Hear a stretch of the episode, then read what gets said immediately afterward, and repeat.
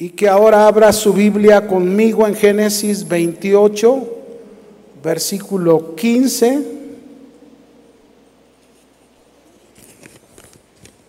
Génesis 28, 15, de donde tomamos el mensaje de esta tarde. Dice ahí, he aquí yo estoy contigo y te guardaré por donde quiera que fueres y volveré a traerte a esta tierra porque no te dejaré hasta que haya hecho lo que te he dicho. Yo voy a hablarles, como seguro vieron algunos en pantalla, ¿verdad? Ya el título, si Dios está contigo, ¿cómo quiere que lo adores? Esta es una gran promesa, el que Dios nos diga a usted y a mí que Dios está con nosotros, con cada creyente, que su presencia está con nosotros todo el tiempo. Y así es, ¿cuántos saben que así es? El asunto es cómo quiere el Señor que tú lo adores.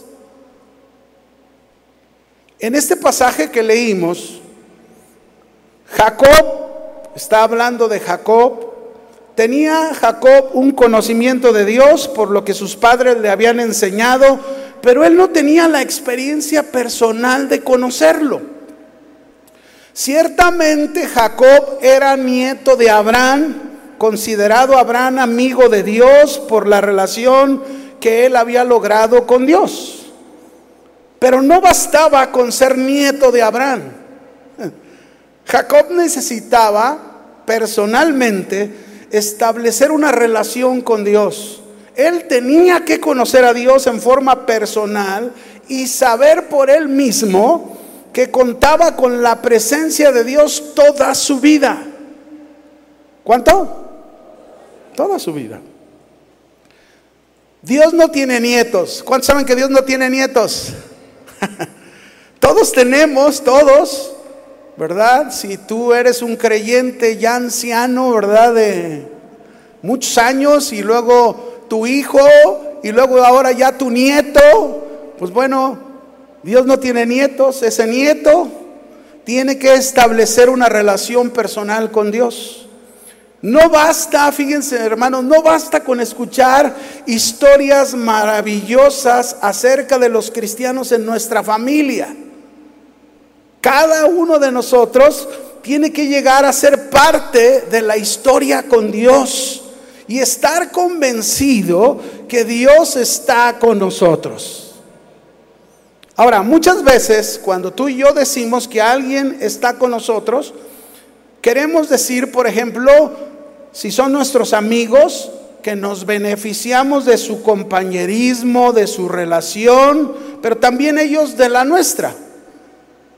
Están ahí los amigos para nosotros y nosotros para ellos, en tiempos de necesidad o en tiempos de angustia, en tiempos de alegría también.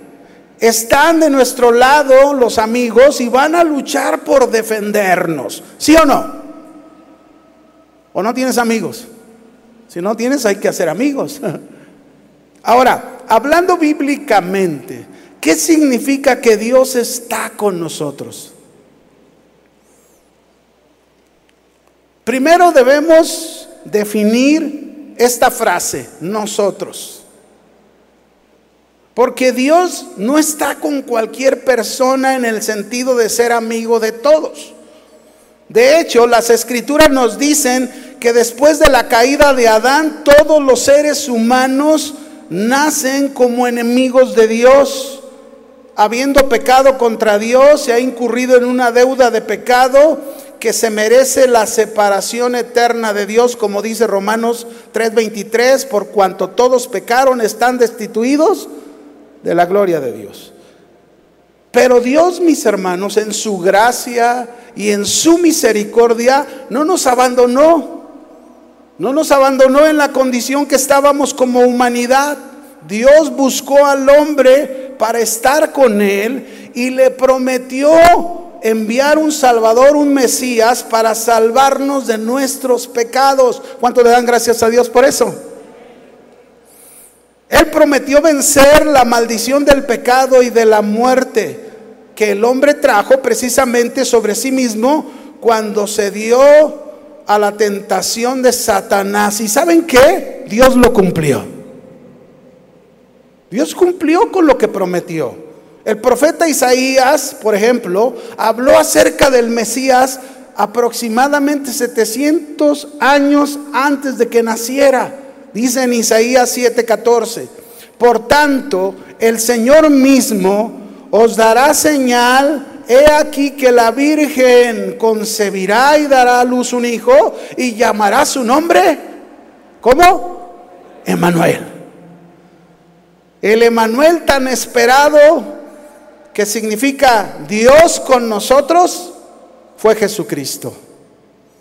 Ahora, en Juan 1, verso 14, este es Jesús, y aquel verbo, Jesucristo, fue hecho carne y habitó entre nosotros. Y vimos su gloria, gloria como del unigénito del Padre, lleno de gracia y de verdad. Fíjese cómo Dios cumplió lo que él prometió. Enviaría un día al Mesías y aquí está el Mesías que habitó entre nosotros. Jesús tomó carne humana habitó entre los hombres, Él es completamente Dios y completamente hombre. Dios con nosotros, cumpliendo Dios su promesa y el deseo de estar con nosotros.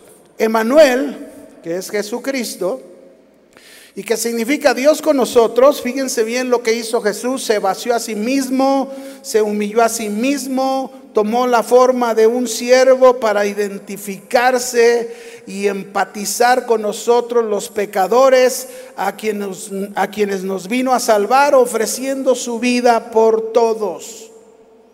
Cristo ofreció su vida por cuántos? Por todos. El que no todos crean en Él, pues ya es responsabilidad del hombre. Pero ahí está, Filipenses 2, versos 5 al 8. Aquí vemos a este Cristo, a este Mesías, que toma esa forma de siervo y da su vida por nosotros. Dice, haya pues en vosotros este mismo sentir que hubo también en Cristo Jesús, el cual siendo en forma de Dios no estimó el ser igual a Dios como a cosa que aferrarse, sino que se despojó a sí mismo tomando forma de qué? De siervo. Hecho semejante a los hombres. Y estando en la condición de hombre, se humilló a sí mismo, haciéndose obediente hasta la muerte y muerte de cruz. A eso vino. Jesús es el único hombre, mis hermanos, el único que la misión que tenía de venir a esta tierra era morir en la cruz por nosotros los pecadores. No ha habido otro hombre con esa misión, solo Jesús. Pero Jesús, mis hermanos, con su sacrificio rompió el muro que nos dividía con Dios, que tenía, teníamos hostilidad con Dios. Él lo rompió, sacrificó su propia vida en la cruz por nuestros pecados, por nuestros pecados, perdón, y borró así nuestra deuda nos reconcilió con Dios. Colosenses capítulo 2, versículo 13. Dice ahí de 13 al 15. Y a nosotros, vosotros, nosotros, estábamos muertos en pecados y la incircuncisión de nuestra carne. ¿Cómo estábamos? Muertos. Y aún estando así, dice, nos dio vida juntamente con Cristo, perdonándonos, que nos perdonó todos los pecados. Mis hermanos, ¿cómo no adorar a Dios si Él te perdonó todos tus pecados? Todos. Estando muerto en tus pecados. Él te dio vida. Pero mira el 14. No solo hizo eso, anulando el acta de los decretos que había contra nosotros, que nos era contraria, quitándola del medio y clavándola en la, en la cruz y despojando a los principados y a las potestades, los exhibió públicamente triunfando sobre ellos en la cruz. Todos tus enemigos fueron vencidos. ¿Por qué no adorarle al Señor? Pero ¿cómo quiere Él que lo adoremos? Este es el punto. Así que mis hermanos, fue a través de la fe en Jesucristo, nuestro Mesías, nuestro Salvador, que pudimos ser reconciliados con Dios. Ahora, ahora, desde el momento en que tú aceptaste al Señor Jesucristo, tú puedes contar con la presencia de Dios y aprender a tener una relación de amigo con Él. Él hizo la paz entre Dios y nosotros por su sangre derramada en la cruz. Y de esta manera, fíjense bien, de esta manera Dios nos demuestra que Dios nos ama y quiere estar siempre con nosotros. ¿No se goza? Es tanto el deseo de Dios que envió a su Hijo a morir por nosotros para que podamos ser perdonados, aceptados, reconciliados y amados por el Padre. Pero no solo eso. Ya vimos cómo Dios de alguna manera buscó al hombre porque quería estar con nosotros. Ya vimos cómo Él envió a su Hijo Jesucristo, al Mesías, al Salvador, para perdonarnos todos los pecados y reconciliarnos con Dios Jesucristo con nosotros. Pero no solo eso, cuando Jesús antes de ascender, Él prometió enviar a sus discípulos otro ayudante, el Espíritu Santo. Juan 14, 16 dice, y yo rogaré al Padre y os dará otro consolador para que esté con vosotros, ¿cuánto tiempo? Para siempre. ¿Qué quiere decir? El Espíritu Santo es Dios. Nuevamente nos está diciendo que Dios estará para siempre con nosotros. El Espíritu Santo es enviado por el Padre, por el Hijo, para vivir dentro de nosotros los creyentes. Y el Espíritu Santo, usted y yo lo hemos oído, nos guía, nos lleva a la verdad, nos consuela, nos fortalece, nos gobierna, ora por nosotros, produce fruto a través de nosotros. Y de esa manera, fíjense bien, Dios está con nosotros, viviendo en nosotros. Ahora, no solo esto, Dios también está con nosotros por medio de sus promesas. Promesas que nos ha hecho en su palabra. Dios nos ha prometido a sus hijos que Él dispondrá de todas las cosas para nuestro bien. Romanos 8, 28 lo dice. Y sabemos que a los que aman a Dios, todas las cosas les ayudan a bien. Eso es, a los que conforme a su propósito son llamados. Ahí está, Dios por sus promesas nos promete que Él va a disponer de todas las cosas para nuestro bien. Dios con nosotros. Dios también nos ha prometido que nunca nos va a dejar ni nos va a desamparar. Hebreos 13:5 lo dice. Sean vuestras costumbres sin avaricia, contentos con lo que tenéis ahora, porque Él dijo, Dios dijo, no te desampararé ni te dejaré. ¿Cuántos creen la palabra del Señor? Dios nos ha prometido, mis hermanos, con sus promesas, que nada nos va a separar del amor de Cristo. Nada. Él nos prometió. Ahora bien, así que Dios le dijo a Jacob en el texto de inicio, he aquí yo estoy contigo y te guardaré por donde quiera que vayas y volveré a traerte esta tierra, porque no te dejaré hasta que haya hecho lo que te he dicho.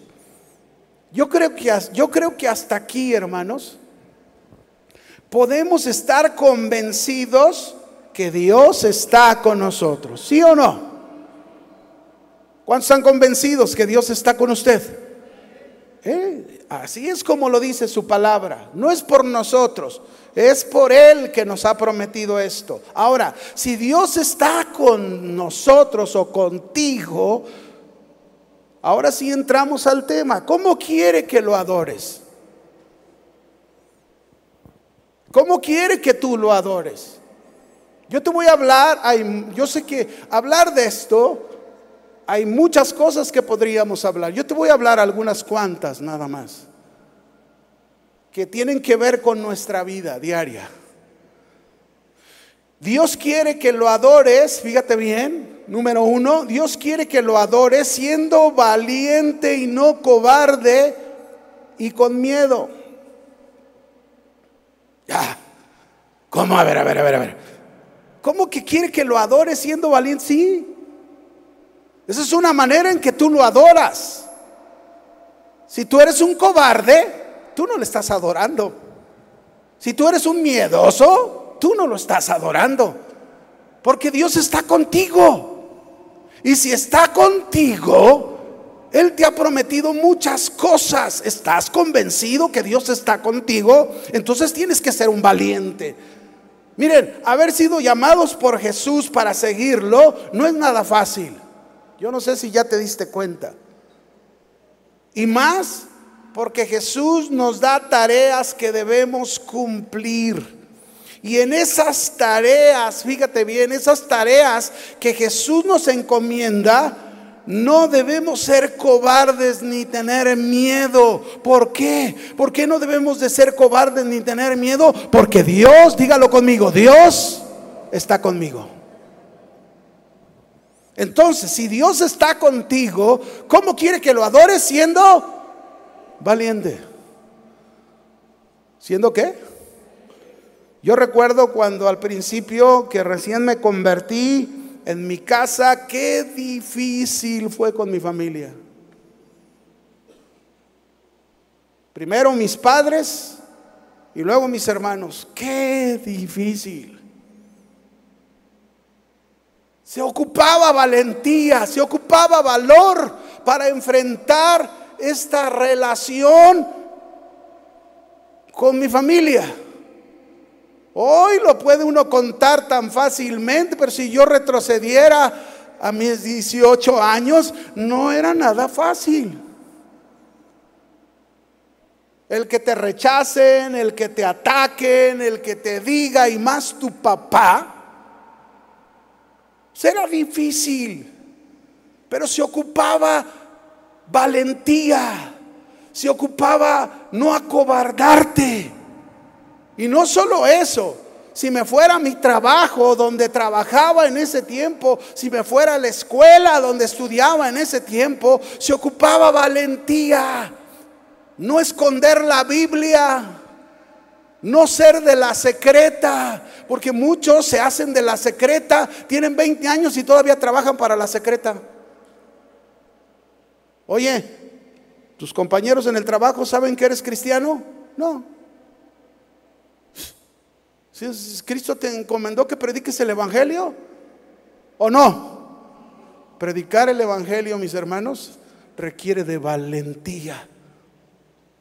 En Josué capítulo 1, verso 9, en la nueva versión internacional dice así, Dios hablándole a Josué, yo te lo he ordenado. ¿Quién se lo ordenó? Dios, sé fuerte y valiente. No tengas miedo ni te desanimes, porque el Señor tu Dios te acompañará donde quiera que vayas. Fíjese, porque Él está diciendo que sea valiente, que no tenga miedo, que no tenga temor. ¿Cuál es el aliento para ti, para mí, de no ser cobardes y no tener miedo, sino valientes? ¿Cuál es el aliento? Que Dios está con nosotros.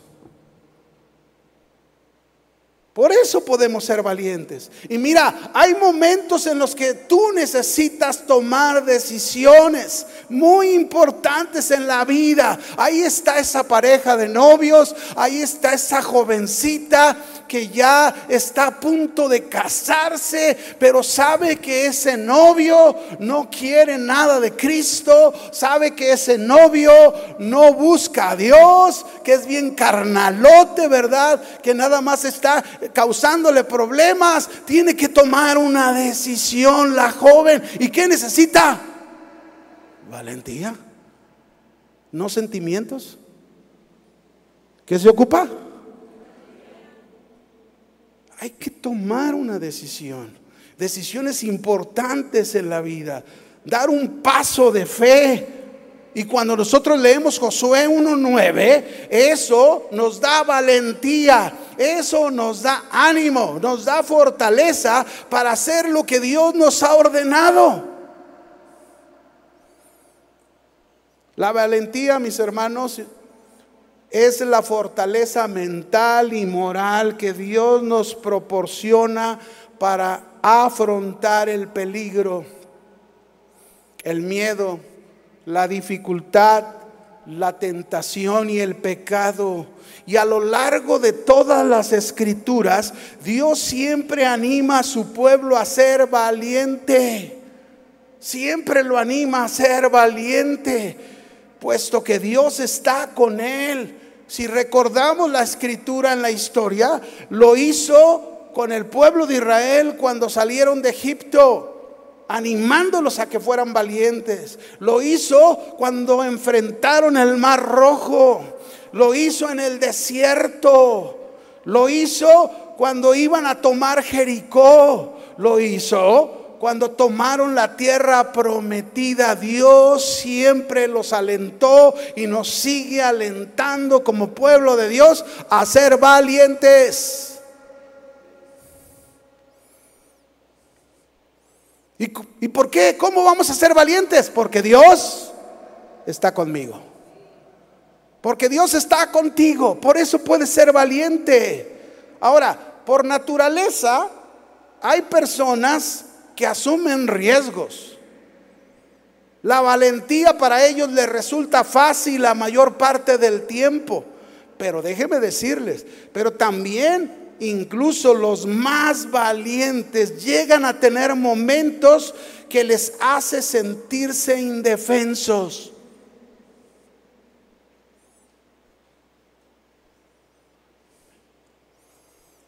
Otros pues tiemblan a la más mínima amenaza, ¿verdad? Pero las escrituras nos ordenan a ti y a mí a no temer, no temas, dice Isaías 41:10, no temas. Por eso yo, yo, yo comencé afirmando cuántos están convencidos que Dios está contigo. Tres. Bueno. ¿Cuántos están convencidos que Dios está contigo? Eso. Sin embargo, sin embargo, mis hermanos, Dios sabe que estamos hechos de carne y hueso. Y por eso nos da razones, por eso nos da razones para ser valientes. No nos manda y, a ver, haz esto y, va solo. No, él te dice, ve y haz esto, ve y pide perdona, ve y sé paciente, ve y te, ordena muchas cosas y Él te está diciendo, ve, pero yo voy contigo. No estás solo, no estás abandonado, no eres un huérfano, eres hijo de Dios. Amén.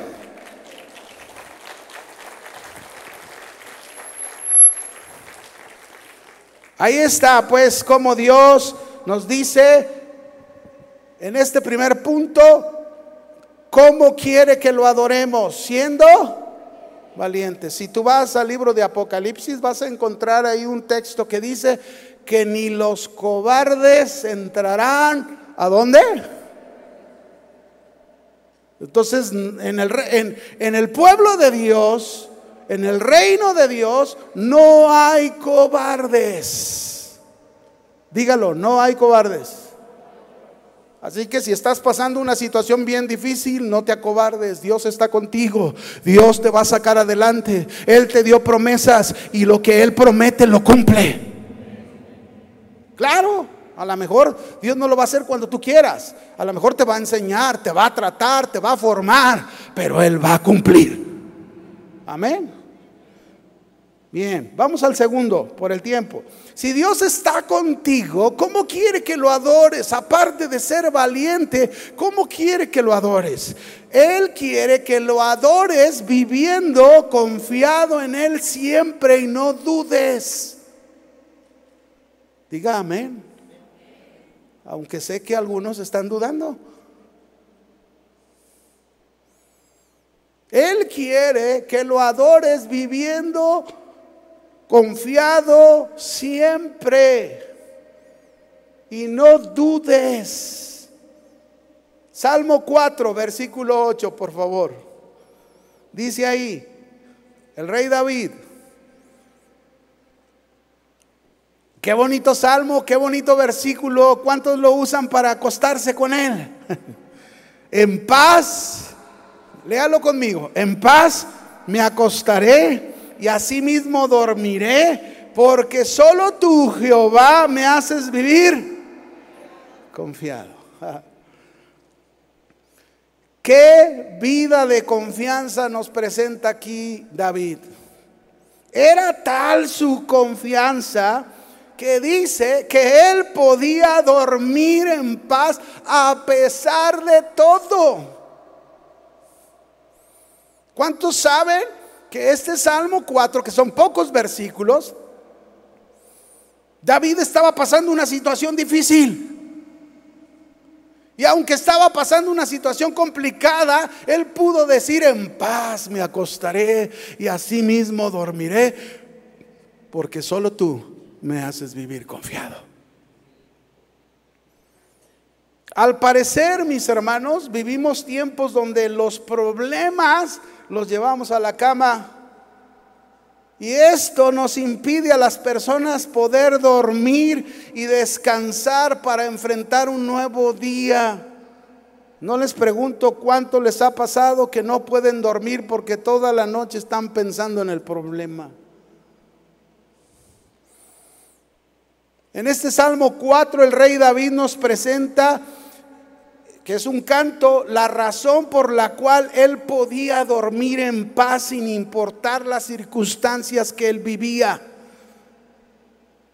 Nos invitó él a través de este salmo que aprendamos de sus afirmaciones que él hizo y así podamos nosotros vivir confiados como Dios espera que lo adoremos. Confiados. ¿Cómo? Yo no sé si usted se acuerde de la historia ahí en Mateo capítulo 13 y 14, ¿verdad? Jesús acaba de alimentar a cinco mil personas, sin contar niños y mujeres, así que eran muchos más. Los, los alimentó milagrosamente y sus discípulos lo vieron con sus propios ojos. Y la gente, al ver lo que Jesús hizo, lo quería hacer rey. Entonces Jesús les dijo a sus discípulos, crucen al otro lado, adelántense, yo los alcanzo. Se fueron y Jesús se separó de la multitud y se fue a la montaña. Ya era de noche. Y Jesús estaba en la montaña. ¿Y qué fue a hacer a la montaña? ¿A cazar pajaritos? Lagartijas. ¿A qué subió a la montaña? Jesús, ¿a qué subía? A orar. Cuando estaba en la montaña, sus discípulos a medio mar los agarra una tempestad como la primera vez, pero Jesús ahora no iba en la barca con ellos. Ellos ahí están luchando en la barca, angustiados, preocupados, quizás pensando anticipadamente, aquí, hasta aquí llegamos. Pero ¿saben quién estaba en la montaña viéndolos? Jesús. Jesús estaba viendo cómo estaban pasando a sus discípulos. Jesús ve cuando tú estás pasando esa tempestad en tu vida. No lo ignora. Él está atento porque está contigo. Él ve el momento en que estás pasando aquella situación y ahí está Jesús observando y mire lo que hizo Jesús al ver que ellos estaban angustiados, que no podían controlar la barca, desciende de la montaña y los alcanza caminando por el mar. Cuando estaban las olas muy fuertes, el viento muy fuerte, caminando por el mar para demostrarles una vez más, como ya lo había hecho la primera vez, que Él tiene el control de todas las cosas. Para, para, enseñarles que cuentan con el Señor, que Él está con ellos y para que ellos tengan paz. ¿Tengan qué? Paz. Esa fue la lección. Fue la segunda, porque ya habían pasado por el mar. Y ellos se dieron cuenta, ¿quién es este que aún los mares y los vientos le obedecen? El que tiene el control de todo. David dijo en el Salmo 4, verso 1, respóndeme cuando clamo, oh Dios de mi justicia. Cuando estaba en angustia, tú me hiciste ensanchar. Ten misericordia de mí y oye mi oración. David inicia este canto de este salmo pidiendo, haciendo una petición donde adora a Dios en primer lugar y lo llama por su nombre hebreo Elohim. La palabra aquí cuando dice clamó a Dios, esa palabra es Elohim. Y esta palabra significa poderoso, grande, juez, creador. Fue lo primero que adoró David, clamó a Dios. Y a través de este salmo nos dice en este verso cuatro razones de adorar a Dios y por las cuales yo puedo vivir confiado y saber que Dios tiene el control de mi situación. Porque está conmigo. Primero, ¿qué hace David? Reconoce que Dios le otorga justicia porque le dice, oh Dios de mi justicia. David sabía que contaba con la justicia de Dios aunque no la merecía. Fíjate bien. Porque David fue declarado justo, bueno, honesto, no por sus logros personales, sino por Dios que lo había justificado por su gracia. Déjame decirte, si tú tienes a Dios contigo, es porque su justicia, la justicia de Dios está de tu lado. Has sido justificado por su gracia y cuentas con la justicia de Dios. De manera que no tienes por qué estar preocupado o angustiado, pues Él hará justicia por ti, aunque no lo merezcas. Porque no me digas que lo merecemos. Segundo, David enseña aquí que cuando se encuentra en un estado de adversidad física, mental, moral, reconoce que es solo Dios quien lo pudo ensanchar, refiriéndose que Dios lo libró de esa carga y de ese mal. Dice ahí en el Salmo 4.1, cuando estaba en angustia, tú me hiciste ensanchar.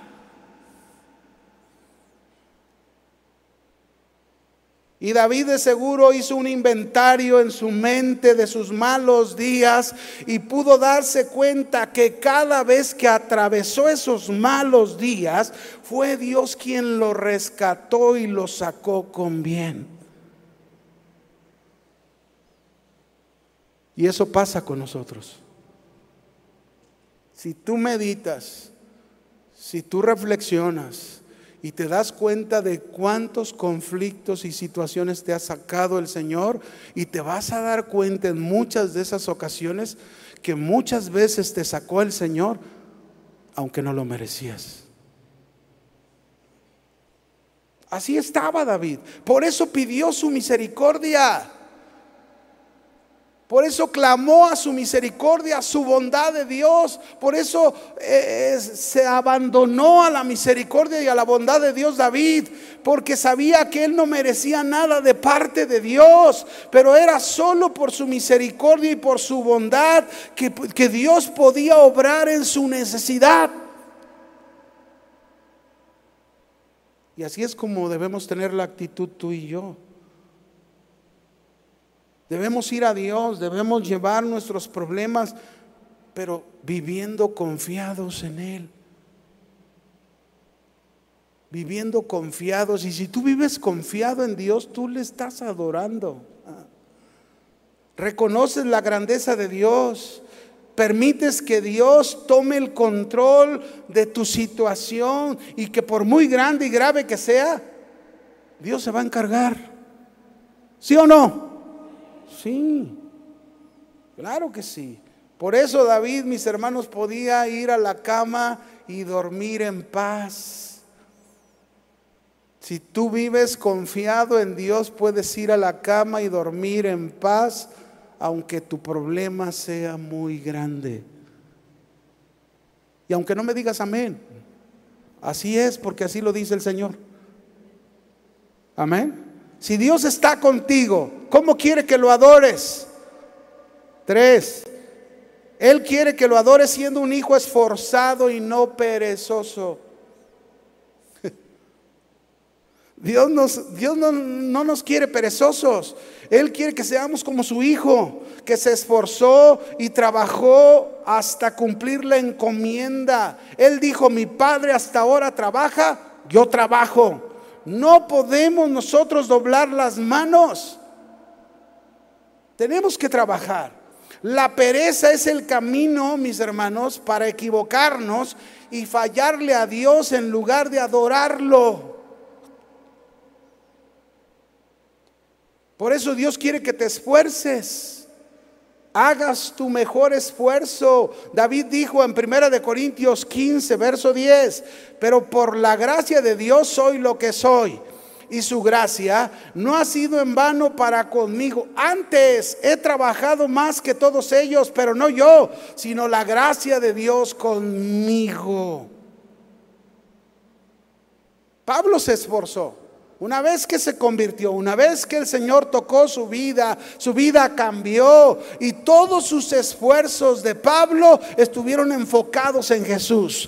todo el esfuerzo de Pablo estuvo enfocado en la causa de Jesús, en la obra de Jesús.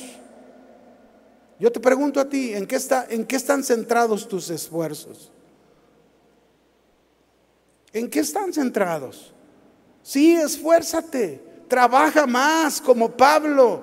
Es cierto que hemos hecho cambios en la vida, pero no es todo. Aún falta más. Aún hay mucho por hacer. Y ya estás pensando que ya lo has logrado todo. No.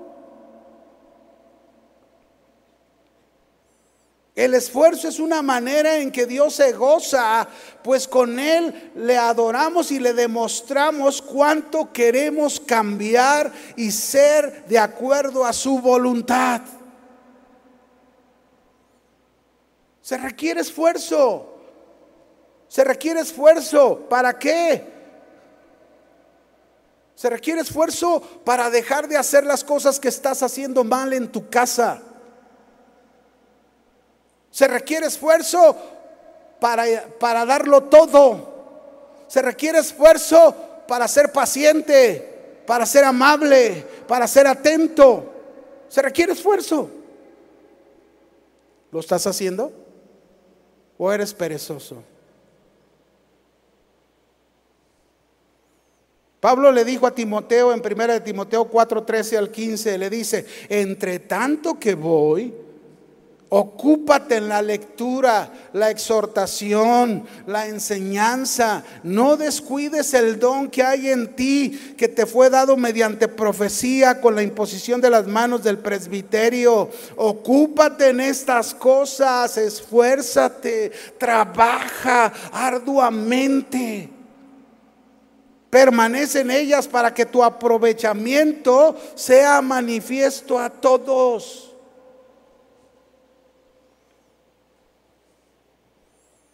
Que el esfuerzo que haces sea manifiesto a todos. Sea manifiesto en tu casa, sea manifiesto en tu trabajo, sea manifiesto en la iglesia, sea manifiesto en la calle, que te has esforzado para que Dios haga esa obra en ti, ¿verdad? Dios está contigo. Por eso deja esa pereza de estudiar la palabra, obedécela. Deja esa pereza de no predicar el Evangelio y esfuérzate. Trabaja arduamente. Lo hemos cantado muchas veces. Ven pronto por tu iglesia. Aquí estamos esperándote. Pero Él quiere venir y verte a ti como un hijo de Él, un pueblo de Él que se esfuerza predicando el Evangelio. ¿Hace cuánto tiempo dejaste de predicar la palabra de Dios a alguien? Esfuérzate. Si Dios está contigo, el cuarto, ¿cómo quiere que lo adores? ¿Cómo? ¿Cómo quiere Dios que lo adores? No solo siendo valiente, no solamente viviendo confiado, siendo esforzado. Él quiere que lo adores siendo obediente con la tía. Ah, caray. ¿La tía? ¿Cuál tía? Si ya no tengo. Él quiere que lo adores con la tía, es decir, que tengas una obediencia totalmente, inmediatamente y alegremente. Esa es la tía. Obediencia total, inmediata y alegre. Muchos quieren obedecer a Dios solo unas cosas y otras no. Muchos quieren obedecer cuando quieren o cuando puedan. O a ver cuándo. Otros quieren obedecer, pero lo hacen de mala gana, amargados, y eso no funciona. Tu obediencia tiene que ser a Dios totalmente. Inmediatamente. No es como cuando uno le dice al hijo, hijo, este, por favor, haces esto, sí, ahorita, ya como a las 10 horas lo hace. Bueno, yo no sé si un esposo la esposa también le dice, ¿verdad? Mi amor, fíjate que este, está tirando agua en el lavabo y yo sé que tú le hallas. Este, a ver si ahí por favor ayudas para que ya no esté tirando agua. Sí, ahorita lo hago y pasa todo el día hasta en la noche. Ahí estás. No. Obediencia totalmente. Y luego, a ver, no lo oí. Inmediatamente. Pero también hay que hacerlo alegremente, con alegría. ¿Cómo quiere que le pida perdón? Pídele perdón con alegría. Ve y sonríele. Te perdono. Así, con alegría. Así es como debe de ser. Cristo nos enseñó ese tipo de obediencia. Cristo lo hizo totalmente, Cristo lo hizo inmediatamente y Cristo lo hizo alegremente, aún en la cruz. Aunque no tenía esa sonrisa por su sufrimiento, pero en su corazón había gozo porque él sabía que después de aquella cruz vendríamos tú y yo. Alegremente. Con alegría. Nunca se me olvida aquella anécdota del hijo del rey de Inglaterra que recibía clases particulares, pero era bien desobediente, bien rebelde. Y quería ser como él quería. Y un día la maestra le dijo, mira, si sigues así, te voy a llevar con tu papá y le voy a decir al rey cómo te estás comportando. Uy, sí, pues dile, que no sabes quién va a ser el futuro rey? Y lo llevó con el rey. Señoría, su hijo está siendo desobediente y se está portando muy mal. Y entonces el hijo dice, a ver papá, por favor, dile a esta mujer, ¿quién va a ser el futuro rey de Inglaterra? Y entonces el papá se le queda viendo a su hijo y le dice, precisamente, precisamente, si quieres ser rey, tienes que aprender a obedecer hoy. Muchos quieren ser reyes con Cristo, Muchos quieren gobernar con Cristo y dicen, Él dijo que vamos a ser reyes y sacerdotes para nuestro Dios. ¡Uh! Sí, pero antes de ser rey, ¿qué hay que hacer? La tía, que no se te olvide, hay que obedecer totalmente, inmediatamente y alegremente. A veces, mis hermanos, hay situaciones en nuestras vidas que vamos a enfrentar que no son fáciles para nosotros, que nos cuesta trabajo poder hacerlo con gozo, pero tenemos que aprender a hacerlo con alegría. Y cuando lo hacemos así, lo estamos adorando, lo estamos exaltando. Y Dios se goza al vernos porque le hace recordar a su Hijo Jesús clavado en una cruz y que se gozó, se gozó para traernos la salvación. Así es como debemos hacerlo. Mire, en la iglesia yo admiro en la iglesia hay una familia que a mí me, me, edifican mucho.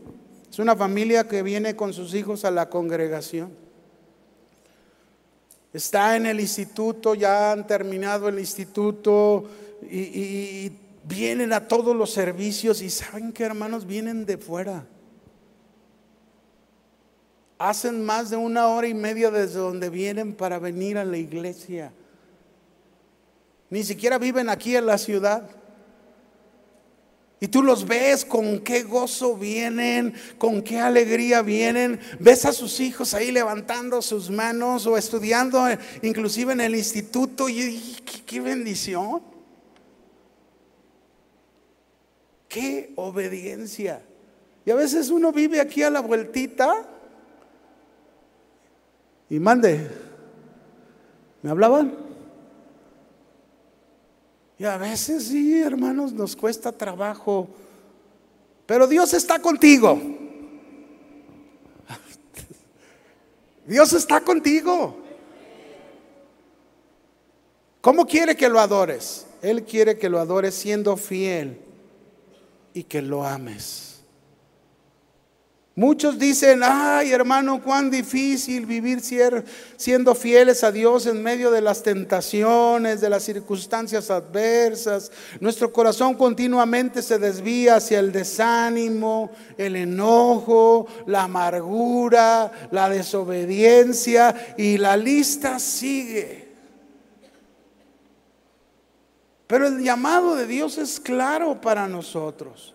La fidelidad es uno de sus maravillosos atributos de Dios que Él quiere que sea desplegado en nuestro carácter. Fieles. Fieles. Fidelidad.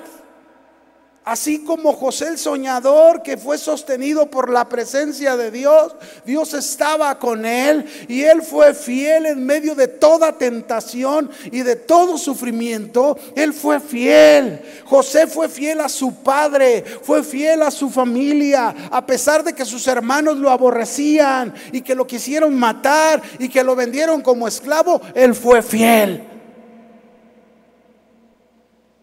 ¿Qué tan fiel eres tú a tus padres o a tu familia? A pesar de que te encuentras muchas veces rechazado, despreciado, a pesar de que has sido tratado mal, ¿qué tan fiel eres a tu familia? José fue fiel a su trabajo. ¿Fiel a qué?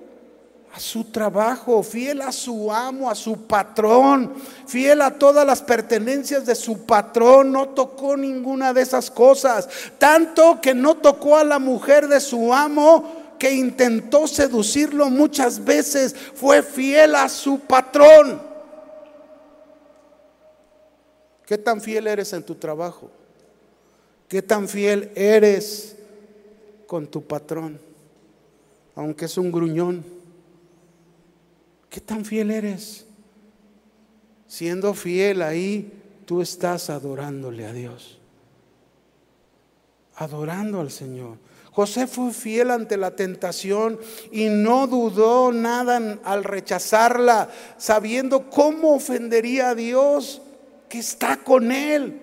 No lo soportó, no, solo soportó, perdón, la tentación ante la esposa de Potifar. También soportó su difamación, soportó el ser encarcelado injustamente, lo soportó. Y la Biblia dice, bienaventurado el varón que soporta la tentación. Dichoso, bendecido, feliz el hombre que soporta la tentación. José fue fiel en medio de todo el sufrimiento, permaneció adorando a Dios con ello. Podríamos hablar de muchas cosas, pero tenemos que ser honestos. Dios está contigo. No hay duda. Y si Dios está conmigo, ¿cómo quiere que lo adore? ¿Soy valiente? ¿Estoy viviendo confiado? ¿Me estoy esforzando? ¿O como David, es tiempo de ir a la guerra y mejor me quedo ahí reposando? ¿Qué consecuencias vivió por eso? ¿Cómo quiere que lo adores? Sé obediente totalmente, inmediatamente, alegremente. ¿Cómo quiere que lo adores? Sé fiel. Ámalo con tu fidelidad. Demuéstrale al Señor cuánto le amas con tu fidelidad. Esa es la forma en que Dios quiere que tú le adores. ¿Por qué no te pones de pie? ¿Y por qué no le adoras al Señor y sé honesto? ahí en tu lugar. Sé honesto tú sabiendo realmente si eres valiente, si te has acobardado, si te han ganado las circunstancias, si no vives confiado, las circunstancias te ganan o te encuentras como los discípulos en la barca aunque Él te ha prometido estar contigo y llega la tempestad y de todos modos ahí estás angustiado. Tenemos que aprender. Tenemos que aprender a entender que si Dios está con nosotros, esta es la manera en que Dios quiere que le adoremos. Levanta tus manos. Levanta tus manos a Él y tú reconoce delante de Él, Señor, si no he sido valiente en algún momento de mi vida, aquí estoy pidiéndote disculpas, pidiéndote perdón, pero Señor, yo sé que tú me invitas y me animas a ser una mujer y un varón valiente. ¿Cuántas veces me he detenido para hablar el mensaje del Evangelio a una persona que has puesto en mi camino y no lo he hecho porque me faltó la valentía? Me faltó el valor. Señor, es tan cierto que tú estás conmigo, pero ¿cuántas veces en algún momento no he vivido confiado como debería vivir confiado? Aquí estoy, Señor, delante de ti. No quiero adorarte solamente con mis labios y con mis manos y con mi cuerpo. Quiero adorarte con un corazón, con un carácter, como tú quieres que viva. No dudando, no dudando de ti ni de tus promesas. Esforzándome, Señor esforzándome para cambiar, para, para dejar que tú hagas la obra y la termines en mi vida. Es cierto que todavía hay muchas cosas que dejar de hacer en casa. Todavía me enfado mucho.